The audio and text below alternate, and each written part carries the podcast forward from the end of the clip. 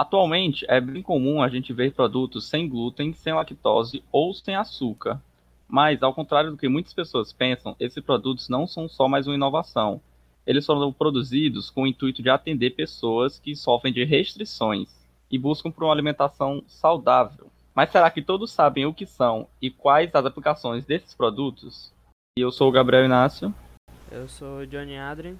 Somos alunos do primeiro semestre de Engenharia de Alimentos. Esse é o Engenharia de quê?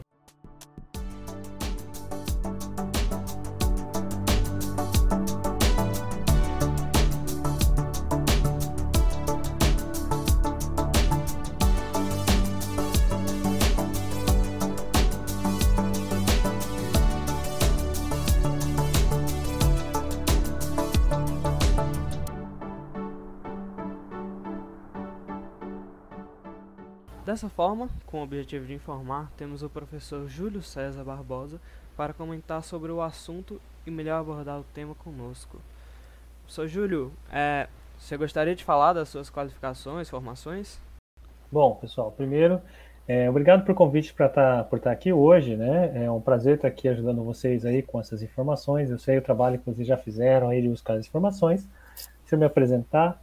Eu sou o Júlio César Barbosa Rocha, né? Eu sou engenheiro de alimentos formado pela Universidade Estadual de Campinas, Unicamp, com mestrado e doutorado em tecnologia de alimentos. Eu atualmente atuo como professor na Universidade Federal do Ceará, então vocês ainda não tiveram aula comigo, mas em breve terão, né? Porque as minhas disciplinas são obrigatórias.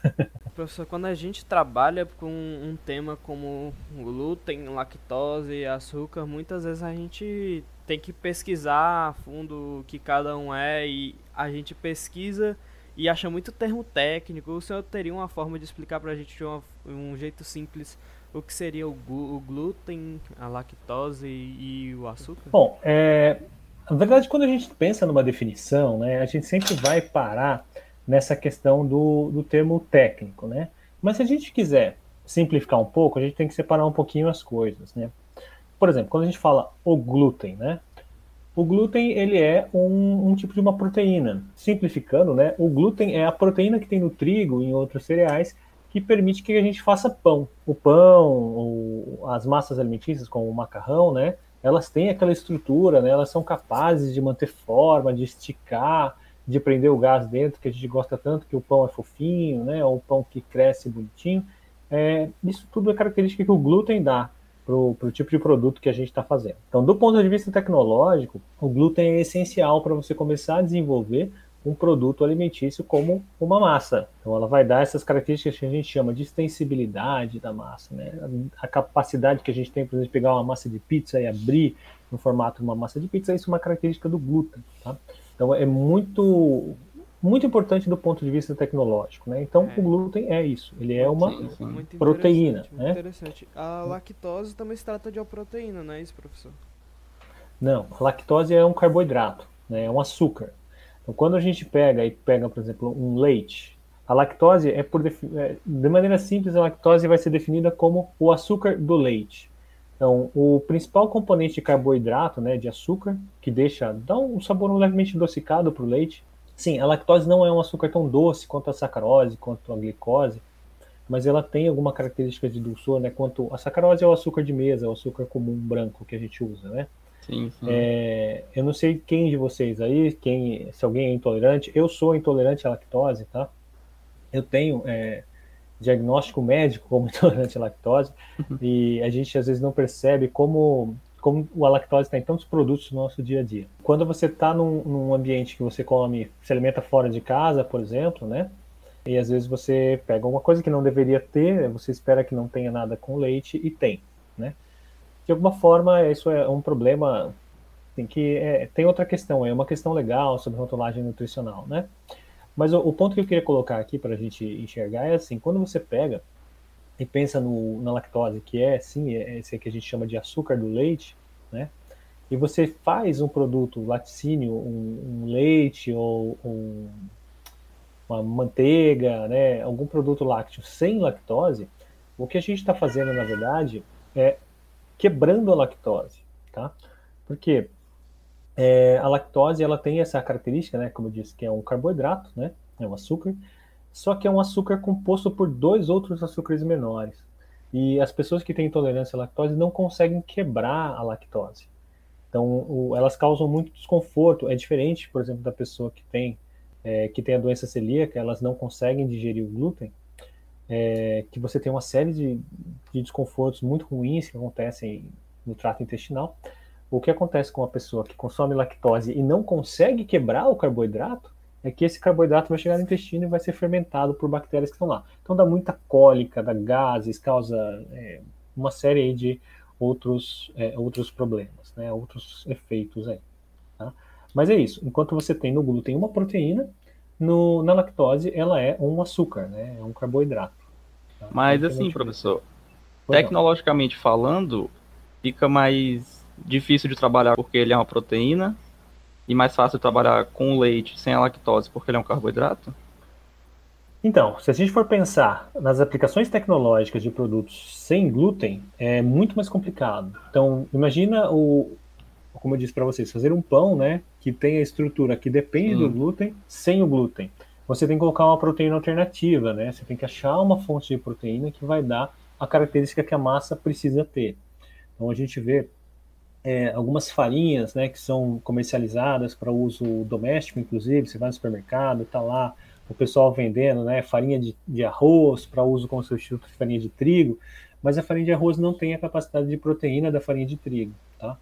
Então, você pode conseguir fazer um bolo com ele, você pode conseguir fazer alguns outros produtos alimentícios, mas não vai ter a mesma característica tecnológica do pão é, feito com o trigo, tá? Ele vai ter uma característica distinta. Ah, então no caso do glúten, você faz uma substituição por outra proteína, mas no leite você só remove o carboidrato. Isso já entra numa pergunta que eu queria fazer ao professor. O processo para se fazer esses alimentos em si, né? Quando você fica curioso, eu cheguei a pesquisar no leite, você faz uma digestão externa, né, isso, professor? Você bota a lactose para reagir com a lactase, que é a sua enzima, para quebrar e você vende o produto já com essa carboidrato quebrado, não é assim que são produzidos os alimentos sem lactose? Sim, exatamente isso, Adriano. Então você pega e coloca né, essas enzimas que a gente chama de exoenzimas, né, são enzimas obtidas de, de micro-organismos, e você coloca isso no alimento. Então, por exemplo, o leite sem lactose, você vai quebrar a lactose nos dois carboidratos que, o, que compõem a lactose. Então você vai ter glicose e galactose. Então, o leite sem lactose, ele é mais doce que o leite comum. E eu não sei se alguém já tomou um leite sem lactose, até fica aí para o pessoal que está ouvindo, dar uma olhada. Não, ele é um pouco mais doce e, e ele é mais escuro. Ele fica um pouquinho mais amarelado. Só pela falta do carboidrato completa. É, é eu já reparei isso. Mas ele tem alguma diferença se eu for usar numa receita, por acaso? Sim, sim. Então, por exemplo, ele tem essa quebra, né, essa modificação da estrutura do carboidrato, então ele vai ficar um pouquinho mais doce ele fica um pouco mais escuro. E continuando aí na dúvida, você vai fazer uma receita em casa, por exemplo, você vai fazer um, um molho branco, né? Um molho branco que você usa é o leite, ou uma, uma receita salgada, isso acaba sendo mais crítico, né? É, ele vai trazer essa nota de dulçor, sim. E às vezes quando você vai fazer, por exemplo, um, um doce, alguma coisa que você esquenta, ele vai ficar um pouco mais escuro também, tá? Porque esse carboidrato que a gente fez essa essa hidrólise, né, a gente fez essa digestão, é, ele forma mais cor. Tá? Então aí é uma característica bastante interessante dos produtos é, zero lactose, que a gente chama. Tá? Inclusive aquele envelopinho, né, um, cápsulazinhas que o pessoal vende nas farmácias, então é, para o pessoal que é intolerante, como eu disse, que é o meu caso, que às vezes você pega um comprimidinho de, de lactase para tomar, aquilo lá é a enzima. Então você toma a enzima junto com o alimento que tem a lactose, para quebrar a lactose e resolver o problema, né? Depois para você não ter o desconforto. Só para complementar, professor, a gente falou dos métodos para se criar um alimento zero lactose. E para se criar um alimento sem glúten ou sem açúcar, a gente tem que usar a substituição, né? A gente tem que substituir a principal matéria em vez de fazer uma quebra, né? É, então, vamos pensar assim, como eu disse para vocês da, da proteína, né, do glúten. Então, ó, pensar na lactose, tá? Eu vou chegar da, sair da lactose para chegar no açúcar, tá? A lactose é 4% da composição de um leite, tá? Então, se de cada 100 ml de leite, 4 gramas mais ou menos ali é a lactose. Então, é uma quantidade relativamente baixa. Quando você chega na proteína do trigo, você vai fazer um pão, você vai usar trigo, você vai farinha de trigo, né? Você vai usar água, você vai usar, dependendo do pão, você vai usar sal, você vai usar ovos, vai usar uma gordura, vai usar alguns componentes. A, a proteína do trigo representa aí mais ou menos 8% da composição da farinha de trigo. Então, dentro dessa proteína, a gente tem uma fração que é o glúten. Não é todo, toda a fração da proteína que é o glúten. Então, a gente está falando de componentes que estão em quantidades relativamente baixas aí, tá? É, então, você vai ter que substituir, por exemplo, no caso de uma massa alimentícia, normalmente é, existem alguns estudos aí, algumas coisas sendo feitas, você encontra as massas feitas de macarrão, de, de arroz, macarrão de arroz, eles usam alguma outra proteína. Normalmente usam a albumina do ovo, tá? Eu vi algumas coisas muito legais sendo feitas com albumina de ovo em massas alimentícias à base de farinha de, maca... de, de arroz, tá? Para tentar dar essa característica, dar essa composição, né? Semelhante, essa, assim, essa quando a gente come, a sensação de, de comer, né? Assim textura, mais chamar. ou menos, né? Isso que você tá. Isso, é textura, essa é a palavra. A textura, né? A maciez, quando você vai pôr na boca, porque é muito diferente quando você pega e cozinha um amido de milho, o milho não tem glúten, né? É, quando você compara com é, uma massa feita com o trigo, tá? Tem uma, uma textura muito diferente. Aí quando você vai partir para um produto zero açúcar, apesar do zero açúcar ser né, uma das coisas que a gente tem aí há mais tempo no mercado, né, por causa do, dos diabéticos, né, que houve aí, a, veio esse tipo de produto, você tem um problema muito grande, porque você vai fazer um bolo na sua casa, por exemplo, né, e isso vale para a receita industrial, né, o processamento industrial, ele de fato vai trabalhar com composições muito semelhantes ao que aí você vai usar na sua casa para fazer. Então você vai usar lá uma, duas xícaras de farinha, uma xícara e meia de açúcar, alguma coisa assim. Então, o volume que este carboidrato, esse açúcar, né, o açúcar branco mesmo, ele ocupa dentro de uma composição de um alimento é muito grande. Então, se eu só tirar o açúcar, né, então vamos pensar assim, uma pessoa diabética ela não pode consumir o açúcar porque ela vai ter uma série de problemas aí, tem coma diabético, uma série de problemas. Se eu tirar esse açúcar, eu vou ter um buraco dentro da minha composição, que eu vou ter que substituir por algo. Tá? E esse é um ponto bastante, bastante complicado da substituição. Então, quando você chega e fala assim, eu vou fazer um, um bolo, né? que é um exemplo aí que onde a gente tem claramente esse, esse buraco fica muito visível. É, você tem que colocar, normalmente se usa alguma fibra alimentícia, se usa alguma coisa desse tipo para ocupar o espaço do, do açúcar. Quando você pega um adoçante artificial, né, um edulcorante, aí, um aspartame, ciclamato, sucralose, algum desses componentes, a estévia mesmo, né? Todos esses esses adoçantes, ele tem uma característica em comum, né? Eles são muito mais doces do que a, a sacarose, do que o açúcar branco. Então, se você usava uma xícara de açúcar branco para fazer um bolo, você vai usar uma colher, às vezes menos, de um adoçante, para manter o mesmo dulçor. E aí você tem que colocar algo para ocupar esse espaço, que é uma, um dos pontos mais complicados aí. Como eu disse, normalmente a gente vai usar aí alguma fibra alimentar, que ela tem sabor neutro, ela não vai dar sabor, e o dulçor vai ser dado por esse adoçante artificial. Entendi. Fica um monte de um espaço vago, assim, por dizer, pela diferença que ocuparia uma xícara de açúcar por uma colher de stevia, por exemplo. Né? É, se eu colocar uma xícara de stevia, né, o, o produto é tão doce seria impossível para alguém comer. Claro que tem a questão do custo também, tá? Tem até alguns adoçantes artificiais aí, como a sacarina, que consumido em grandes quantidades também causa, é, causa diarreia.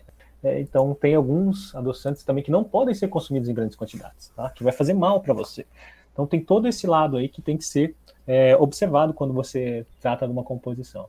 É, antes de eu ser professor na universidade, eu passei um pouquinho, rodei um pouquinho nesse mundo e trabalhei um pouco com na indústria de panificação. Eu fiquei mais ou menos um ano e meio numa indústria lá de São Paulo que trabalha com pré-mesclas para panificação. E na época eles fizeram alguns ensaios, alguns testes com bolos com composição zero açúcar, visando este público de pessoas diabéticas. E eles tiveram uma experiência bastante interessante, porque eles estavam usando sacarina e ciclamato e, e numa dosagem que não deveria fazer mal, né? Então o que acontece? Eles fizeram os bolos e fizeram todo aquele teste, análise sensorial com um painel treinado. E uma das coisas que acontecia bastante é assim: você precisa fazer um teste de uma formulação, né? Você está desenvolvendo um produto novo. É, uma parte desses bolos, elas eram sobrava. Então você tirava duas, três fatias ou cortava meio bolo. Você tinha que fazer uma série de repetições, né?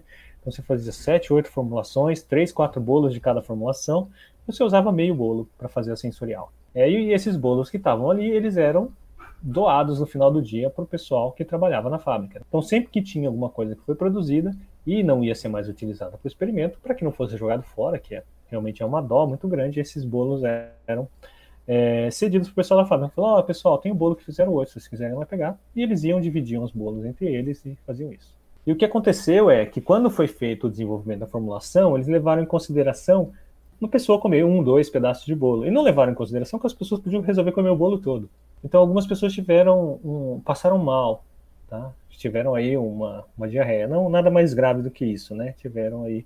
Então, porque colocaram um adoçante que em pequenas quantidades não representa nenhum risco, mas em grandes quantidades ele pode trazer aí esse tipo de é, desarranjo. Para vocês terem uma ideia, sabe aquelas balinhas que vem na latinha? Como é que chama aquilo lá? Bom, não importa. Aquelas balinhas sem açúcar que vem em latinha, né?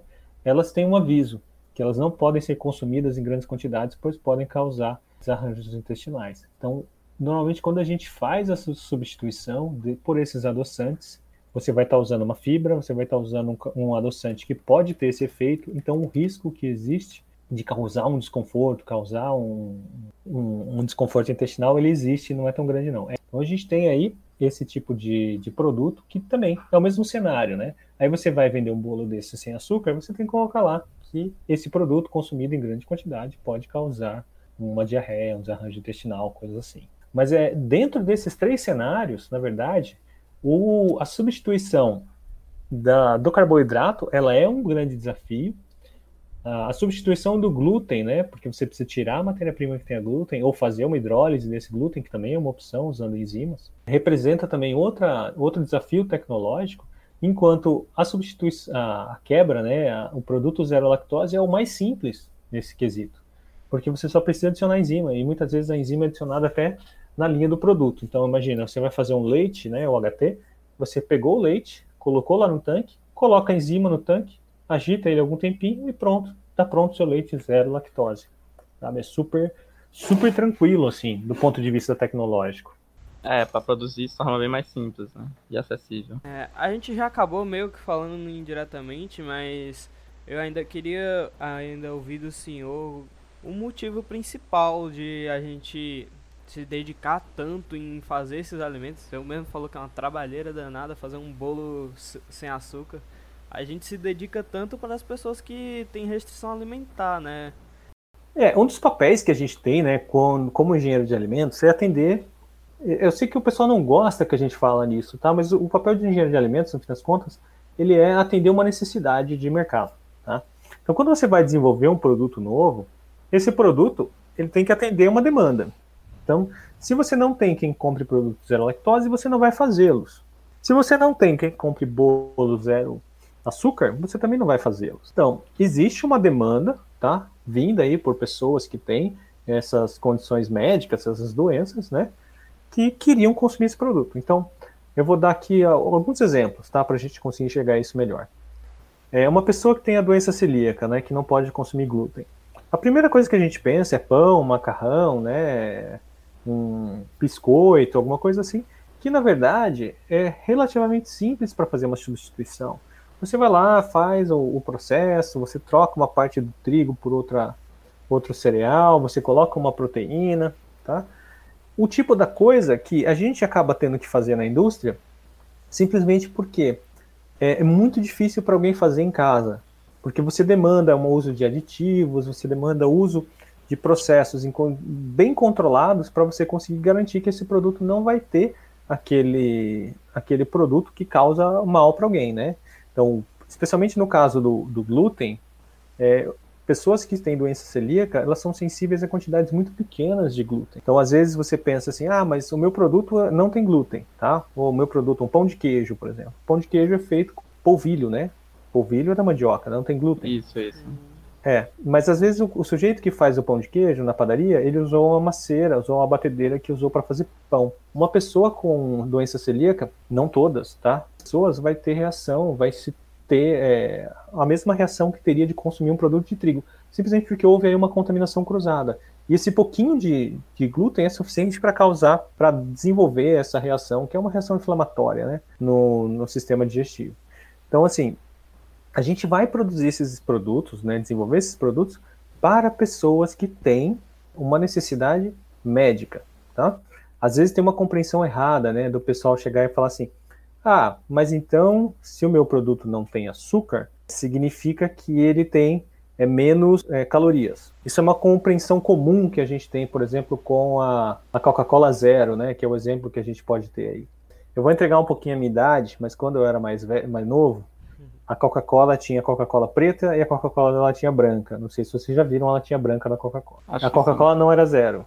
Ela chamava-se Diet Coke. Era Coca-Cola Diet. Ela era destinada a pessoas portadoras de diabetes. Então você desenvolveu um produto, no caso a Coca-Cola, que foi desenvolvida para pessoas que tinham diabetes. Então, para que elas não pudessem consumir aquele açúcar na bebida, produziram uma bebida sem açúcar. O que, que tem na Coca-Cola além de açúcar e água, né?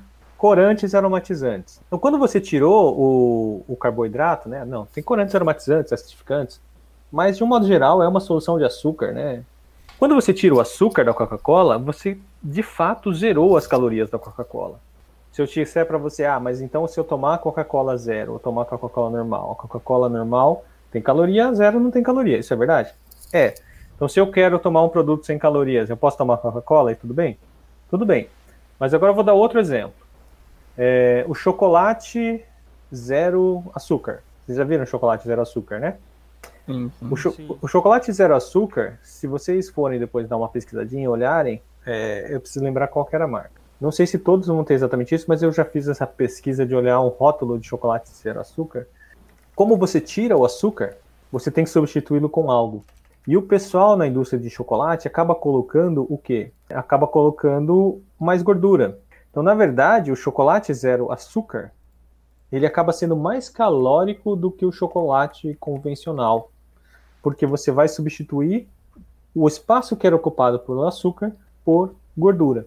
Esse é um, um exemplo que a gente às vezes enxerga, né, que ah, o chocolate ele é zero açúcar, né? Então eu posso aí ter um, um produto menos calórico até a segunda página, né? Porque a gordura tem uma densidade calórica muito maior.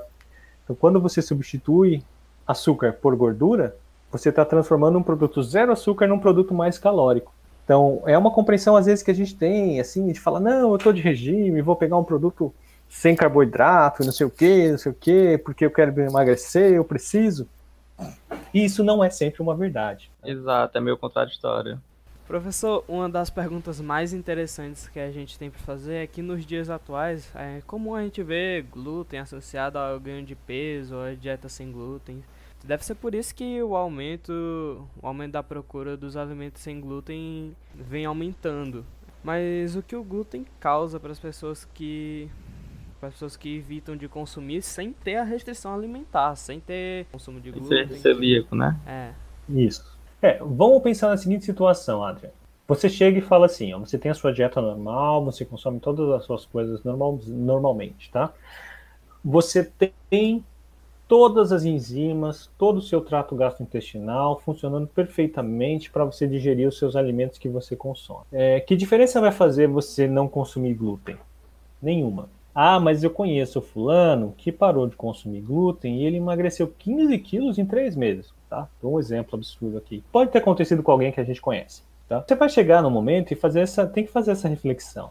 Foi o glúten que fez essa pessoa perder peso mesmo? Ou será que foi ela parar de consumir toda uma série de produtos? Que aí sim é uma reflexão que a gente tem que fazer, muito mais importante do que chegar e e achar um culpado fácil, como o glúten. É fácil a gente falar, ah, a culpa é do glúten. Tem até livros aí, literatura, dizendo a barriga de glúten, coisas desse tipo. Olha, eu vou ser sincero, eu nunca encontrei uma literatura publicada em, em periódico científico que mostrasse que de fato existe esse é, termo, né, que ficou famoso alguns anos atrás, que é a sensibilidade ao glúten. Você tem doença celíaca, e você tem pessoas que não são celíacas. Essa pessoa que tem, ah, eu tenho sensibilidade ao glúten, isso foi di divulgado, inclusive, pela Sociedade Brasileira de Nutrição, tá?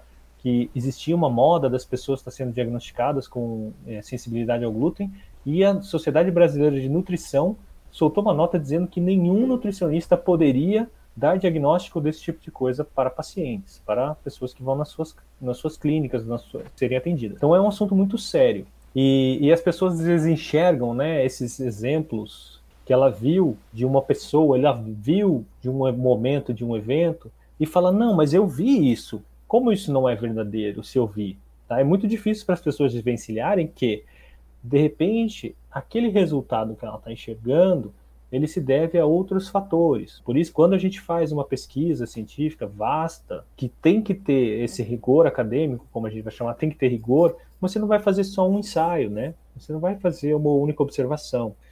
E lidando com pessoas, isso é ainda muito mais sério. Então, eu, pessoalmente, de tudo que eu pesquisei sobre isso, e faz algum tempo que eu andei lendo sobre esse assunto, porque Algumas pessoas me perguntaram sobre isso. E eu não encontrei. Na verdade, eu encontrei artigos dizendo o contrário. Que essa sensibilidade ao glúten que estava sendo tão propagada, ela era mais uma, uma moda, por assim dizer. Não estou dizendo que as dietas que pregam aí corte de carboidratos e tudo mais, aí a gente tem um monte de dietas na moda onde as pessoas param de consumir carboidratos, não funcionem, acredito que funcionam, né? Você vai fazer uma dieta, diminuir calorias, diminuir a ingestão calórica, é claro que você vai emagrecer. Também não vou entrar na discussão aqui se esse emagrecimento é saudável ou não. Mas é claro, a gente, né, de uma maneira geral, a gente, eu vou fazer uma generalização aqui sobre a nossa alimentação como pessoas urbanas. A, a gente consome muitos produtos que são à base de trigo é, e muitos desses produtos eles vão entrar naquela categoria que a gente vai chamar que é um alimento de indulgência. É uma coisa que você come para te fazer feliz. Coito é um pão doce, é cereal matinal, é todo esse tipo de coisa que, quando a gente vai refletir se aquilo realmente é necessário, às vezes não é. Então, o fato de cortar o glúten, muitas vezes eu vejo esse cenário, eu não vejo o glúten como necessariamente o vilão. Eu acho que é muito mais aí uma questão de, ah, eu parei de consumir carboidratos e aí você emagreceu. Tem que ter um cuidado. A gente não é nutricionista, né? Eu não estou aqui para falar sobre dietas especificamente, mas é mais uma observação das coisas que eu li sobre esse assunto há alguns anos Exato. atrás. Já estamos, uhum. já estamos conversando há mais de meia hora, pode não parecer. Então eu queria finalizar agradecer, ficando o nosso agradecimento especial ao professor Júlio. A gente acredita, sinceramente, que a gente cumpriu o objetivo de informar quem está ouvindo esse podcast. É, nós observamos que os três produtos são diferentes, mas foram processados para atender principalmente problemas funcionais. Dessa forma, você deve escolher de acordo com as suas necessidades. Acima de tudo, você tem que ter cuidado com a sua saúde. E é isso. Mais uma vez, obrigado ao professor e acabamos por aqui.